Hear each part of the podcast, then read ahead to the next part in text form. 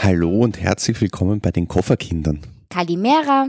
Es gab ja schon wirklich sehr, sehr lange keine Folge mehr von uns und jetzt haben wir uns mal wieder auf ein kleines Abenteuer gewagt. Ja, wir haben uns getraut, trotz Corona. Richtig, wir hatten aber auch einen ganz besonderen Anlass, oder? Hatten einen driftigen Grund, um zu reisen.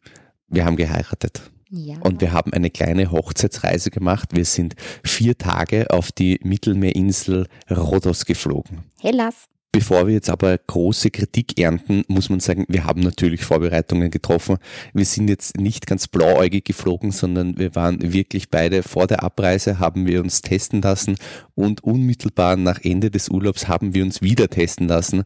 Und also nicht so wir Wiener Reisen, wir stehen ja jetzt eh gerade unter Beschuss, aber wir haben uns testen lassen, um auf Nummer sicher zu gehen, aber wir wollten es uns auch nicht nehmen lassen, eine kleine Hochzeitsreise zu machen. Und vor allem wollten wir auch schauen, wie denn das Reisen zu Corona-Zeit jetzt so funktioniert. Und es war durchmischt, würde ich mal sagen. Ja, es war durchmischt, doch. Vielleicht berichten wir ganz am Anfang mal, wie es uns gegangen ist, äh, Reisen in Zeiten von Corona und erzähle euch erst danach, wie unsere Reise an sich war, wie uns Rhodos gefallen hat. Wir sind mit einem Billigflieger auf die Insel gekommen und da hat in Wahrheit schon das erste kleine Problem angefangen.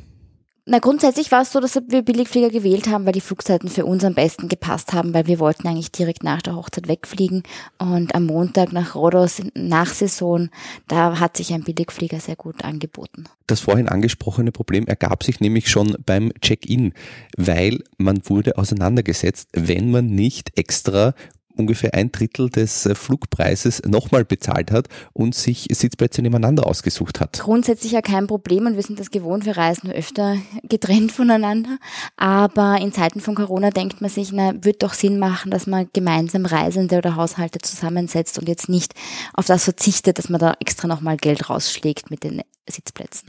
Im Endeffekt war dann der, der, Flieger nur ein Drittel voll und jeder, es war dann eher eine wirkliche Rochade im Flieger und jeder hat sich dann dort hingesetzt, wo er wollte. Aber grundsätzlich ist das schon sehr fragwürdig, warum die Airline gerade in solchen Zeiten Leute nicht nebeneinander setzt und dieses Körbchen Geld und damit vielleicht auch noch schlechte Presse ähm, nicht sein lässt. Generell am Flughafen in Wien war recht wenig los. Es war eigentlich sehr angenehm. Man hat sich jetzt nie irgendwie zu sehr bedrängt gefühlt oder ist nicht in größere Menschenansammlungen gekommen. Man konnte schön Abstand halten. Es war alles gut beschildert. Es waren überall ähm, Desinfektionsspender aufgestellt. Also da hatte ich eigentlich wenig Sorge. Wie ist es dir da gegangen? Ich hatte eigentlich auch keinerlei Probleme oder Bedenken jetzt irgendwie beim Abfliegen. Es war ausreichend Sicherheitsabstand. Auch beim Anstellen haben sich die Leute eigentlich relativ gut angestellt. Sie haben uns dann nur im Finger, also im Zugang zum Flugzeug, haben sie uns dann sicher noch eine Viertelstunde warten lassen, ah, weil die Flugzeugtour noch nicht offen war. Das hätte man vielleicht ein bisschen besser regeln können. Aber ob das jetzt an der Airline liegt oder am Flughafen oder wo es da gehabert hat, sei jetzt mal War sicher nicht mit Absicht und die Leute sind trotzdem, es waren eben in, auch im Finger, waren diese Abstandsmesser und man ist halt dann doch, doch mit einem Meter Abstand gestanden. Aber der Finger ist halt doch recht eng. Da habe ich mir auch kurz gedacht, hm, muss jetzt nicht sein. Ich glaube auch nicht, dass das so geplant war, dass wir da so lange drinnen hätten stehen sollen. Im Flieger selbst haben sich eigentlich alle sehr vorbildlich verhalten. Jeder hat die ganze Zeit die Maske getragen. Ich hätte jetzt eigentlich am Weg zum Klo, hätte ich jetzt, wenn ich so durch die reingeschaut habe, irgendwie keinen gesehen, der die Maske nicht getragen hat. Wenn jemand doch, der vor uns hat einmal versucht, die Maske runterzugeben, der wurde dann sehr freundlich, aber bestimmt darauf hingewiesen, dass das so nicht funktioniert und dass er die Maske zu tragen hat. Also und am Rückflug haben sie dann auch durchgesagt, dass äh, wenn äh, man öfter gegen dieses Maskentragen verstößt, dass es am Flieger natürlich keine Konsequenzen gibt, aber wenn man aussteigt, wird dann die Polizei informiert und dass das sehr, wohl auch äh, Konsequenzen hat, wenn man die Maske vehement verweigert und nicht tragen möchte dadurch, dass ich von zu Hause aus arbeite und eigentlich sehr wenig draußen bin, also in der frischen Luft ja, aber mit Maske eigentlich nur im Supermarkt unterwegs bin und das immer nur so für zehn Minuten bis eine halbe Stunde, hatte ich ein bisschen Panik davor, mit Maske im Flieger zu sitzen für so eine lange Zeit, weil der Flug waren zweieinhalb Stunden. Und das hab, da hatte ich ein bisschen Bammel davor, ob ich da nicht irgendwie Beklemmungen bekomme. Aber ich muss auch sagen, das war eigentlich auch, man gewöhnt sich mit der Zeit dran und das war aber dann als hätte ich gar keine Maske auf. Wie ist es dir gegangen? Du redest hier mit dem Falschen. Ich ja, muss du. ja in der ganzen Arbeitszeit eine Maske tragen. Also ich bin ich bin es gewohnt und ich war es auch schon vor Corona gewohnt. Also für mich ist das jetzt wenig Gut. Umstellung. Muss ich mich mit dem anderen unterhalten. Die Einreise selbst in Griechenland gestaltete sich dann auch nicht besonders aufregend. Bisschen davor hatten wir auch Bammel. Ja, man muss halt 24, also zumindest 24 Stunden vorher muss man auf der griechischen Webseite äh, der Tourismusbehörde oder wie auch immer ein Formular ausfüllen und die senden einem dann einen QR-Code zu, aber erst am Tag der Abreise. Das heißt, man hat, also wir hatten dann ein bisschen Bammel, dass wir diesen QR-Code, den man dann bei der Einreise herzeigen muss, ähm, nicht bekommt, weil normalerweise erfüllt man, also ich würde zumindest erwarten, dass ich das Formular ausfülle und dann gleich alle Unterlagen bekomme für die Reise, damit ich das halt auch schon zwei Wochen vorher irgendwann. Wir hatten ein bisschen Angst, dass der Code nicht ankommt, aber es hat alles perfekt funktioniert eigentlich. Der zweite Punkt, für den wir etwas Bammel hatten, waren die ganzen Schauergeschichten, die wir so von Tests vor Ort gehört haben. Und wir hatten nur fünf Tage Urlaub und deswegen wollten wir halt auch nicht jetzt ähm, 24, 48 Stunden irgendwo in Quarantäne verbringen. Und das hat uns zuerst ein bisschen Sorgen gemacht, aber nach Ankunft in Rhodos hat eigentlich alles reibungslos funktioniert unmittelbar, wenn man aus dem Flieger aussteigt, beziehungsweise wenn man dann in die Ankunftshalle kommt, muss man diesen QR-Code einem Beamten zeigen und der entscheidet dann einfach random, ob man jetzt getestet wird und sich selbst in Quarantäne begeben muss. Aber im eigenen Hotel, das muss man auch dazu sagen. Es gibt da keinen, auf Rhodos keinen Kreuzer, wo man in Quarantäne kommt oder kein gesondertes Hotel, sondern wenn man in Quarantäne kommt, dann im eigenen Hotel. Genau, da, weil das wurde uns zum Beispiel von Mykonos berichtet, da waren zwei Freunde vorher und die mussten dann eine Nacht auf einem Kreuz, also einen umgebauten Kreuz oder umgewidmeten Kreuzfahrtschiff verbringen und mussten dort ihre Quarantänezeit absitzen, was jetzt natürlich bei einem Kurzurlaub auch hm, suboptimal wäre. Wir hatten aber das Glück, dass wir gleich durchgewunken wurden und nicht zum Testen mussten. Während dem Kofferholen haben wir aber beobachtet, dass das eigentlich recht schnell gegangen sind. Da waren nicht viele Leute, man musste da auch nicht lange anstehen. das Prozedere des Testens war auch dann schnell erledigt. Und was vielleicht auch ganz interessant ist, man musste dieses Webseitenformular vorher ausfüllen, weil uns hätte die Airline zum Beispiel gar nicht mitgenommen. Also das war verpflichtend, diesen QR-Code schon bei der Abreise in Wien vorzulegen. Die Griechen selbst, wenn man das jetzt so pauschal sagen kann, haben sich sehr gut mit Corona abgefunden, beziehungsweise ihre Maßnahmen sind eigentlich schon ziemlich toll. Also erstens ist man ja eh meistens nur draußen, weil das Wetter ja dementsprechend noch ist. Dann wird wirklich jeder Tisch desinfiziert, wenn man irgendwo gegessen hat. Es gibt überall irgendwelche Spender. Also die haben sich da ziemlich gut vorbereitet, muss man sagen. Ich habe mich nie irgendwo unsicher gefühlt, dass irgendwie zu viele Leute waren oder dass man das Gefühl hatte, die Leute passen nicht drauf auf, dass es irgendwie was sauber ist. Also es war immer alles perfekt. Und grundsätzlich war überall recht wenig los. Im Hotel war weniger los, in der Stadt war wenig los, auf den Stränden war auch weniger los. Also man hat sich sehr gut frei bewegen können und war eigentlich sehr ungestört und eigentlich eine perfekte Zeit, um Urlaub zu machen, muss ich ehrlich sagen. Am Flughafen angekommen haben wir uns dann unser Mietauto geholt. Das haben wir diesmal bei Alamo gebucht. Mhm. Und ich bin jetzt ein großer Alamo-Fan. Ich kenne ja Alamo immer nur von Amerika-Reisen, da nehme ich immer Alamo. Und Diesmal war das auch, wir haben einen Kaffee bekommen, weil wir etwas warten mussten. Der Herr war super freundlich zu uns.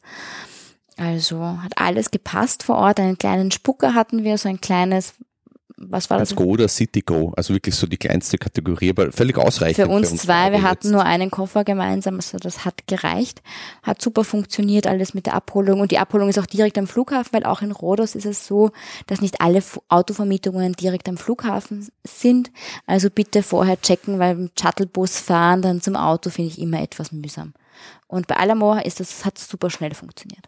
Wir haben übrigens keine Kooperation mit. Nein, Elemo, ich war nur, der Mann war so nett, dass ich jetzt. schwerer, schwerer Freund von dem bin. Ja.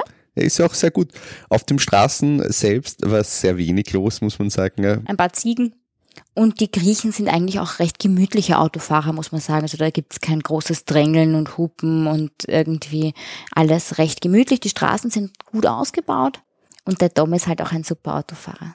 Na, das freut mich. Das ist wirklich ein sehr nettes Lob von dir. Na, du bist wirklich brav. Du fährst fast in jedem Urlaub. Ich bin ein bisschen faul geworden, seit ich dich habe. Normalerweise fahre ich immer Auto. Aber seit ich dich habe, habe ich das abgegeben und ich bin eigentlich sehr glücklich darüber. Aber ich bin auch eine ganz passable Autofahrerin. Beifahrerin wollte ich jetzt gerade sagen. Aber danke. Wir haben uns dann für das Hotel Casa Cook entschieden. Da habe ich mich ja schon im Vorfeld verliebt in das Hotel das befindet sich so etwa zwischen Rhodos und Lindos genau in der Mitte drinnen. In? Olympia. Olympia. Möchtest du das Hotel mal beschreiben, wenn du dich schon verliebt hast? Ja, das Hotel ist sehr schön. Das ist schön in die Landschaft eingepflegt. Es ist nicht direkt am Meer, muss man sagen, aber es sind nur fünf Minuten zu Fuß zum Meer. Dahinter ist ein Hügel. Am Fuße eines Berges, ein würde ich mal Fuße sagen. eines Berges oder Hügel, weil so richtige Berge gibt es jetzt in Rhodos weniger. Naja, mit 1500 Meter oder 1200 Meter. 200 ist der höchste, aber grundsätzlich Rhodos ist hügelig auch für Griechenland typisch mit diesen kahlen Felsen, aber was Rhodos auch noch an sich hat, dass es eigentlich recht grün ist, weil es viele Süßwasserquellen gibt und dadurch gibt es halt auch viel Grün und viel Vegetation. Auf unser Felsen war eher kahl, oben am Kamm waren dann doch einige Bäume und vereinzelte Büsche, aber ein sehr schöner Felsen und ganz viele Ziegen dort. Da war so eine Ziegenherde, die diesen Felsen auf und ab gegrast hat und an diesem Fuße lag das Hotel, also Blick zum, zum Berg hinauf, immer mit Sonne, das Licht dahinter sehr schön. Und ähm, Hotel an sich, alles in sehr steinigen, warmen Farben gehalten. Nicht so viel Deko, so ein bisschen boho-mäßig, aber wirklich schön hat sich das in die Landschaft eingebaut pflegt. Findest du nicht? Du schaust mir Doch, grad. ich, ich, finde ich find das auch, aber das klingt jetzt hier nach einer ziemlichen Werbeveranstaltung. Nein, also mir hat das Hotel irrsinnig gut gefallen. Es war keine große Burg, es waren, es war ebenerdig, alle Zimmer waren so eine Art ähm, Bungalows. Also ich würde sagen, das, was das Hotel ausmacht, jedes Zimmer hat dort einfach einen direkten Poolzugang. Man hat längliche Pools und immer davor, also davon gibt es mehrere Pools in dieser ganzen Anlage und ähm, jedes Zimmer schaut direkt auf dieses relativ schmale, aber doch sehr lange Pool hinaus. Und das macht halt dieses Hotel macht dieses aus. Hotel aus. Ja, das stimmt natürlich, aber auch, dass es sich so gut in die Landschaft ein. Selbstverständlich einen äh, Chapeau an den Architekten, wer auch immer das sein möge. Und es ist keine riesige Hotelanlage oder Burg, was ich ja gar nicht mag, sondern es ist eigentlich so ein kleines, also Boutique-Hotel vielleicht nicht, aber ein recht überschaubares Hotel. Aber doch sehr weitläufig. Und man hat zu seinem Nachbarn eigentlich wenig Kontakt. Also es ist sozusagen, man kann sich das vorstellen, Zimmer, ein, eine kleine Terrasse, links und rechts abgeschottete Wände und davor das Pool. Und immer wieder die äh, Terrassen sind leicht versetzt, nach hinten und nach vorne. Dadurch äh, hat man immer Rückzugsmöglichkeiten und hat jetzt nicht wirklich, wenn man nicht möchte, Kontakt zum Nachbarn. Genau, das heißt, man hätte eigentlich das Zimmer nicht verlassen müssen in der ganzen Zeit, wo wir dort waren. Hätte man nicht. Hätte man nicht. Aber haben wir gemacht, aber. Natürlich haben wir ein bisschen gehanimond und waren viel im Zimmer und auf unserer Terrasse und haben dort die Sonne und die Ziegen genossen, die sehr amüsant zum Teil waren. Ähm, aber wir haben, wollten uns natürlich auch ein bisschen was anschauen. Ähm, das Frühstück haben die zum Beispiel ganz nett gelöst. Die dürften, zumindest haben die Räumlichkeiten dort so ausgeschaut, als hätten sie normales Buffet essen. Das Ganze hat dann so funktioniert, man hat dann jeweils einen Teller von süß, salzig und ähm, Früchte bekommen, die halt schon vorbereitet waren. Teilweise waren diese Teller etwas durchmischt. Auf dem salzigen Teller war immer in der Mitte ein Stück Kuchen und und es war mal generell viel zu viel oben. Ne? Aber es war herrlich, das Frühstück. Und immer eine Schale griechisches Joghurt. Genau, aber was ich sagen wollte, die haben sich eben dort auch auf Corona eingestellt und haben das Buffet halt komplett abgedreht. Dafür hat dann halt jeder sein kleines eigenes Buffet auf, den, auf den Tisch bekommen. Man konnte auch alles nachordern. Also das finde ich, haben sie sehr, sehr gut gemacht. Und man konnte halt auch sagen, wenn man vegetarisch ist oder was nicht möchte, konnte man im Vorfeld da schon noch äh, sprechen und, und sagen, was man dann gern hätte. Wir haben immer gleich das volle Programm genommen, weil wir sind ja nicht heikel. Vor allem wollen wir auch gern probieren. Also wir haben uns immer alles bringen lassen und haben dann eigentlich auch immer brav gegessen. Die Hotels rund um Atum, also rundherum, wie man so. rund um ja, da kommt der Wiener durch. Die Hotels so rundherum, die waren, da hat man gemerkt, es ist halt jetzt nicht mehr die beste, oder Corona ist da, muss man sagen. Die Hotels waren teilweise wirklich geschlossener. Es war auch schon ein bisschen nach Saison, was vielleicht auch mitgespielt hat, aber die waren einfach zu. Also was man auch sagen muss, der Ort an sich besteht halt auch eigentlich nur aus Hotels. Also das ist jetzt kein schöner, netter Fischer, Fischerdorf, sondern es ist eigentlich ein touristischer Ort, weil der Strand halt recht nett dort ist. Und eben wie der Tom gesagt hat, da waren einige Hotels. Es war dann teilweise auch ein bisschen creepy, weil die Hotels eigentlich komplett geschlossen waren und du bist halt dann entlang von so einer Hotelanlage gegangen und da war absolut nichts. Und man kennt das von Griechenland schon, dass da immer sehr viele so Baustellenruinen sind, doch. Aber das war nochmal ein ganz anderes Bild, da so komplette leere Hotels zu sehen. Ja, Hotelburgen leer und die Pools waren grün. Also das hat sie, also nicht besonders toll ausgesehen, muss man sagen. Oder halt, ich weiß nicht, wie man sagen soll. Ja, irgendwie spannend. Ja, ein bisschen spannend, also beängstigend, weil man halt denkt, was macht die Wirtschaft mit diesem Virus? Ja, dafür also. war halt der Strand, der war leer. Also das war, war halt ein. Außer ein paar Ziegen. 5, 6, 700 Meter langer Sandstrand und da waren halt drei Leute auf diesem Sandstrand. Und das Wasser traumhaft warm, das war wärmer als der Pool. Na, 26 Grad hat das Wasser jetzt noch gehabt also. in der ersten Oktoberwoche. Also das da lässt sich's aushalten. Außentemperatur war zwischen 26 und bis 30 Grad. Am Abend wurde es dann schon ein bisschen kühler. Wenn der Wind aufgefrischt hat. Aber mit einer dünnen Jacke, Jeans, Lederjacke kommt man da ganz gut zurecht. Wir haben jetzt aber nicht nur Honeymoon gemacht, sondern wir waren auch unterwegs. Wir haben auch viel gegessen. Also ich musste. Tzatziki essen? Nein, Ausflüge mit dir Ach machen. So, ich dachte, du musstest Tzatziki essen. Wir haben natürlich jeden Tag brav Tzatziki gegessen, das stimmt, aber das hat er freiwillig gemacht. Ausflüge musste der Tom ein paar mit mir machen, aber auch nicht viele. Zum einen sind wir einmal nach Rhodos Stadt gefahren, das 25 Kilometer von unserem Ort entfernt war. Wir haben beim Hafen Mandrake geparkt, unser Auto, und dann, Achtung, da ein nützlicher Tipp, bitte unbedingt Kleingeld, Münzen mitnehmen, weil man hat dort Parkuhren und die muss man mit Münzen bezahlen, das geht nicht mit Kartenzahlung und wir hatten absolut kein Bargeld mit und nicht mal Karten, also wir waren überhaupt sehr schlecht vorbereitet für so Reisepodcaster. Dort an dem Hafen, wo wir geparkt haben, stand einst mal der Koloss von Rhodos, den es jetzt nicht mehr gibt.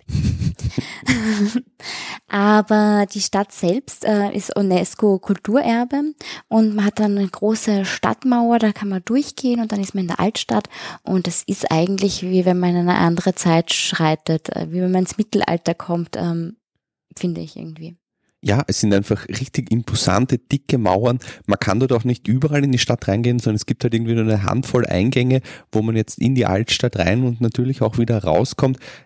Der ganze Boden ist halt gepflastert mit so richtig großen alten Pflastersteinen und man kann sich das einfach vorstellen, wie das dann so früher war. Und irgendwie mich erinnert es ein bisschen so eine Mischung zwischen Malta und Bogota, habe ich gesagt. So ja. das Wilde von Bogota und das Ordentliche von Malta. Also eben diese festen Steinmauern, dann dieser Kirchturm und ein schöner Platz. Ein bisschen auch sehr viele osmanische Elemente, weil ja dort Rhodos war von ganz vielen verschiedenen Einflüssen geprägt. Die Byzantiner, die Osmanen, die Franken und die Johanniter waren dort, also ganz viele verschiedene äh, Völker und die haben alle ihre Einflüsse dort hinterlassen. In der Stadt selbst kann man sich jetzt diverse Museen, ob, ob das jetzt das Archäologische Museum ist oder den Großmeisterpalast anschauen. Es gibt dort Kirchen, es gibt dort Moscheen. Für Kulturinteressierte gibt es dort relativ viel zu entdecken. Aber was es natürlich auch gibt, ist ein kleines Schmuckgeschäft neben den anderen, wo man fraglich echten Schmuck kaufen kann. Man kann dort Flipflops kaufen, man kann dort irgendwelche T-Shirts kaufen, man kann Lederwaren kaufen. Es äh, gibt sehr viele Souvenirgeschäfte dort, da muss man schon Das sagen. wollte ich sagen, ja. Aber es gibt auch sehr viele nette kleine Läden und kleine Galerien und Boutiquen und ähm, viele kleine Gassallen und dazwischen wieder Plätze, wo man halt Restaurants findet, Geschäfte findet. Wir haben dort den besten Mojito getrunken. Ich habe den besten Mojito der Stadt getrunken. Es stand auf dem Schild, aber er war wirklich unfassbar gut. So ein kleines Lokal in einer Seitengasse namens Dodo. Ähm, war super süß eingerichtet und da haben wir uns niedergelassen. Da war wenig los. Da haben wir uns hingesetzt und ich habe meinen Mojito geschlürft. Du glaube ich ein Bier? Ich habe ein Bier getrunken, ja, ganz klassisch. aber es war wirklich nett zum Sitzen und zum Schauen. Und wir kennen ja nur die Fotos jetzt von Google Maps, wenn man also zur Haupt ja. Reisezeit. Und wenn wir uns jetzt die Straßen angesehen haben, dann waren die einfach leergefegt. Wir werden ein paar Fotos hochladen und da könnt ihr sehen, wie leer es war. Normalerweise sieht man ja, glaube ich, den Asphalt auf der Straße nicht mehr, weil wirklich so viele Leute sind und wir haben dort einfach so eine ganz lange Einkaufsstraße einfach runterschauen können und haben das Ende gesehen. Bis und, zum Ende, zum Tor, zum Ausgangstor. Und bis dorthin waren halt irgendwie zehn Leute auf der Straße. Also es war schon ein bisschen äh, gespenstisch und auch alle Boutiquebesitzer sind eigentlich in der Vitrine oder halt am Eingang gestanden und haben versucht, einem ins Geschäft zu locken. Ja, aber nicht so schlimm. Nein, überhaupt nicht so schlimm. Also die, man kennt das von den Restaurants, da gibt's ja überall die äh, Lok Lockvögel, die da vor den Restaurants stehen und dich versuchen hineinzukarren und vor allem dort, wo die touristischen Straßen sind, sind auch meistens sehr touristische Restaurants und da hat man das ganz stark, dass sich dich jedes Restaurant anwerben möchte, aber jetzt nicht ungut. Ungut war es nicht. Wer jetzt vielleicht keine Lust hat, in alle Museen reinzugehen, für den würde ich sagen, reicht für Rhodos Stadt etwa zwei Stunden, je nachdem natürlich auch, wie viel man jetzt einkaufen möchte. Man kann das auch mit einem Abendessen vielleicht verbinden. Das heißt, dass man bis drei, vier am Strand bleibt und dann nach Rhodos Stadt reinfährt und das Ganze mit einem Abendessen verbindet. Am Abend war das Licht oder am späten Nachmittag war das Licht in, auf diesen Sandsteinen, Steinmauern auch sehr schön. Das hat alles sehr schön und romantisch ausgesehen. Und je nachdem, wie viele Museen man mitnehmen möchte, muss man natürlich auch dann mehr Zeit einplanen, aber das wird man dann individuell für sich selbst entscheiden. Für müssen. uns hat ein Nachmittag gereicht mit für ein bisschen Bummeln und Mojito trinken. Wir selbst haben uns jetzt aber gegen das Essen in der Stadt entschieden, denn wir haben auf der Hinfahrt nach Rhodos haben wir so ein kleines und liebes, nettes Lokal entdeckt auf einem Hügel, wo man über die Bucht drüber schaut und das eine richtige griechische Taverne ist. Und wir wollten so richtig, richtig nicht fancy essen, sondern so richtig griechisch. Auf das hatten wir richtig Glück. Und wir wurden wirklich nicht enttäuscht. Das Restaurant hieß Mimakos, also die Taverne, Mimakos Taverne. Und was haben wir gegessen? Wir haben Tzatziki gegessen, so wie immer. Dann einen griechischen Salat mit Schafskäse. Überbackene Melanzani. Die waren so gut mit Tomaten und überbacken mit Käse. Dann haben wir gegessen einen Feta im Blätterteig mit Honig. Sesam und Sesam. Dann haben wir gegessen ein gegrilltes Schweinesteak. Mhm. Und ich glaube, das reicht eh, oder? Haben ich glaube, das reicht, das war's. Aber das war ganz schön viel. Das war ganz schön viel, vor allem bei dem griechischen Salat war einfach noch ein ganzer Feta dabei. Ja, und der Feta der mit Blätterteig, der war unfassbar gut.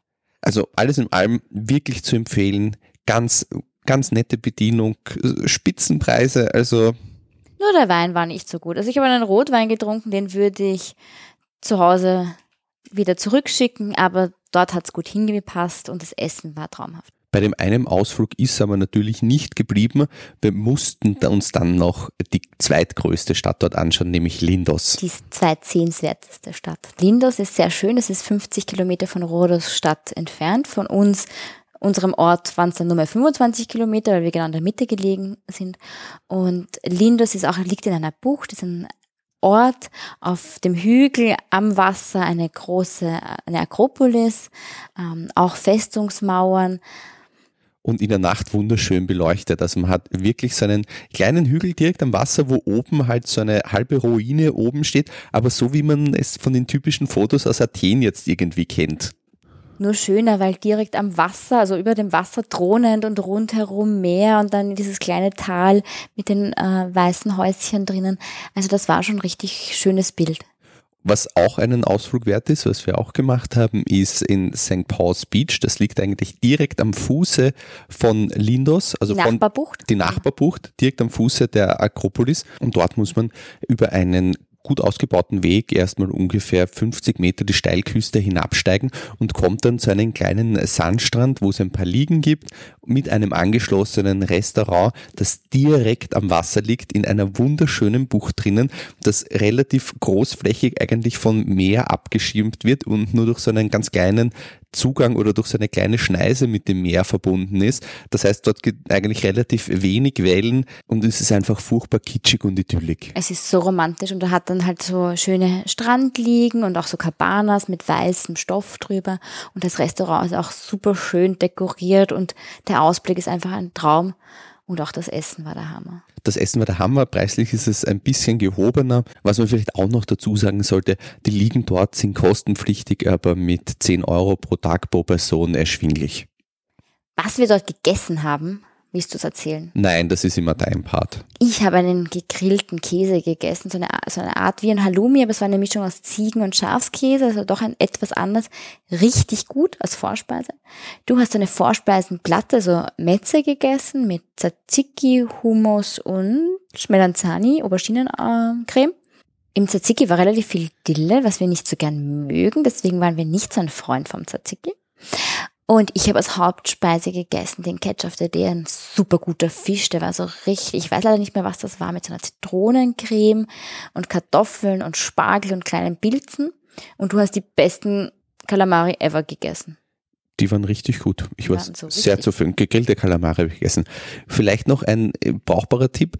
Ich würde dort am, eher am Vormittag hinfahren, denn am Nachmittag, das liegt nämlich auf der Ostküste der Insel und nachdem das ja relativ weit unten liegt, so wie wir vorher erzählt haben, weil man ungefähr 50 Meter die Steilküste hinabsteigen muss, ist dort ab etwa halb fünf, vier, halb fünf, gibt es dort keine Sonne mehr. Und gerade in der Nachsaison ist es dann schon relativ kühl, wenn vielleicht auch noch ein bisschen ein Wind geht und man aus dem Meer kommt, dann muss man sich wirklich einen Bulli dort anziehen. Also wenn wir es nochmal machen würden, würden wir vormittags hinfahren, den ganzen Tag am Strand verbringen und entweder mittags essen und dann am Nachmittag nach Hause oder den Tag durchziehen und am Abend dann dort essen. Allgemein kann man vielleicht sagen, dass die Ostküste eher die touristischere Gegend ist, wo es auch um durchschnittlich fünf Grad wärmer ist als auf der Westküste. Auf der Westküste ist halt, da wohnen mehr einheimische Leute, da ist das Meer rauer, da geht ein stärkerer Wind. Man hat nicht so viele Strände. Aber dafür ist es halt grüner, saftiger, fruchtiger. Und zum Surfen oder Kitesurfen auch ein ganz guter Platz. Doch mir fehlt was ganz Wichtiges in diesem Podcast. Ich frage mich das jetzt, glaube ich, schon seit fünf Minuten. Dein Tipp Nummer eins. Internet. Nein. Sondern? Klein und grün oder klein und schwarz? Oliven. Ja. Okay, ich weiß, was du meinst. Es gibt ja dort relativ viele Olivenbäume. Sehr viele Oliven. Und ich musste auf die harte Tour lernen, dass äh, Oliven vom Baum nicht genießbar sind. Die muss man, die muss man nämlich in Salzlake bzw. Essiglake einlegen, damit sie genießbar werden. Die sind einfach so unfassbar bitter, wenn man die vom Baum isst. Sowohl die grünen als auch die schon dunklen Oliven die kann man einfach nicht essen. Ich habe eine halbe Stunde lang diesen richtig bitter, bitteren Geschmack im Mund gehabt und bin ihn einfach nicht losgeworden. Du hast doch gespuckt wie ein Lama eine halbe Stunde lang. Es war mir etwas unangenehm. Ja, ich wusste zuerst nicht, dass es, also wir waren uns nicht sicher, ob es wirklich Oliven sind, weil normalerweise sagt man ja, alles was giftig ist, ist bitter oder kann bitter schmecken. Und dann haben wir das mal gegoogelt und sind dann so drauf gekommen, dass ähm, rohe oder frische Oliven halt. Du hast schwere Panik geschoben, dass du jetzt gleich äh, sterben wirst, weil du was Giftiges gegessen hast, dass also, es gar keine Oliven waren. Aber. Du stellst mich ja da. Was ist noch? Also es gibt auf der Insel ganz, ganz viele Olivenbäume und auch Granatapfelbäume. Ich habe zum ersten Mal so richtig Granatapfelbäume gesehen. Ja. Und natürlich Feigenbäume. Griechenland und Feigen ist natürlich typisch.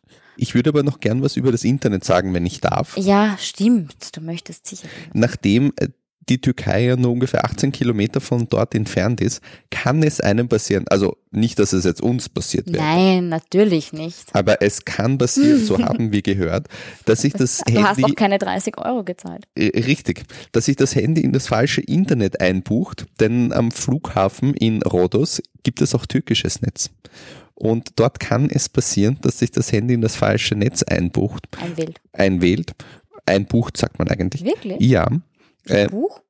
Na, ein Buch, ja. Mhm. Ich glaube, du willst mich ja pflanzen. Entschuldigung. Gut, sei es wie es wolle.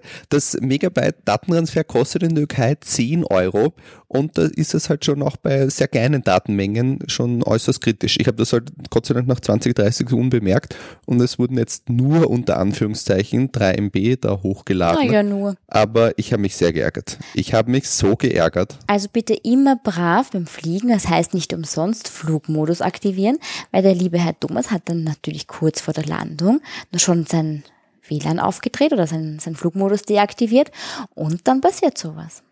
Richtig. Und äh, noch dazu gehen jetzt schon ein paar Airlines dazu über, auch über den Wolken Internet anzubieten. Das heißt, ein Handy wählt sich dann in das, ähm, in das GSM oder halt in das LTE-Netz des Flugzeuges ein. Und dann wird es erst richtig, richtig teuer. Das heißt, Flugzeugmodus immer benutzen oder die manuelle Netzwahl. Eins von den beiden. So als kleiner Tipp am Danke Rande. Danke für den nützlichen Tipp. Es heißt einbuchen übrigens. Wirklich? Ja. Dir wird das auf jeden Fall nicht mehr passieren. Du hast dich so geärgert, Das war es jetzt eigentlich auch schon mit unserer Rhodos-Reise. Es war ein sehr, sehr schöner Urlaub mit dir. Es war wirklich ein unfassbar guter Honeymoon. In diesem Sinne sagen wir jetzt Kalinichta. Gute Nacht. Und bis zum nächsten Mal. Bis zum nächsten Mal. Tschüss und Baba. Tschüss, Baba. Wenn euch diese Folge gefallen hat und ihr mehr von den Kofferkindern hören wollt, dann könnt ihr uns über alle geläufigen Podcast-Apps, über unsere Website kofferkinder.com sowie über unsere eigene App finden. Ebenfalls hört ihr uns über Spotify und YouTube. Gerne könnt ihr uns auch auf Facebook oder Instagram unter Kofferkinder folgen.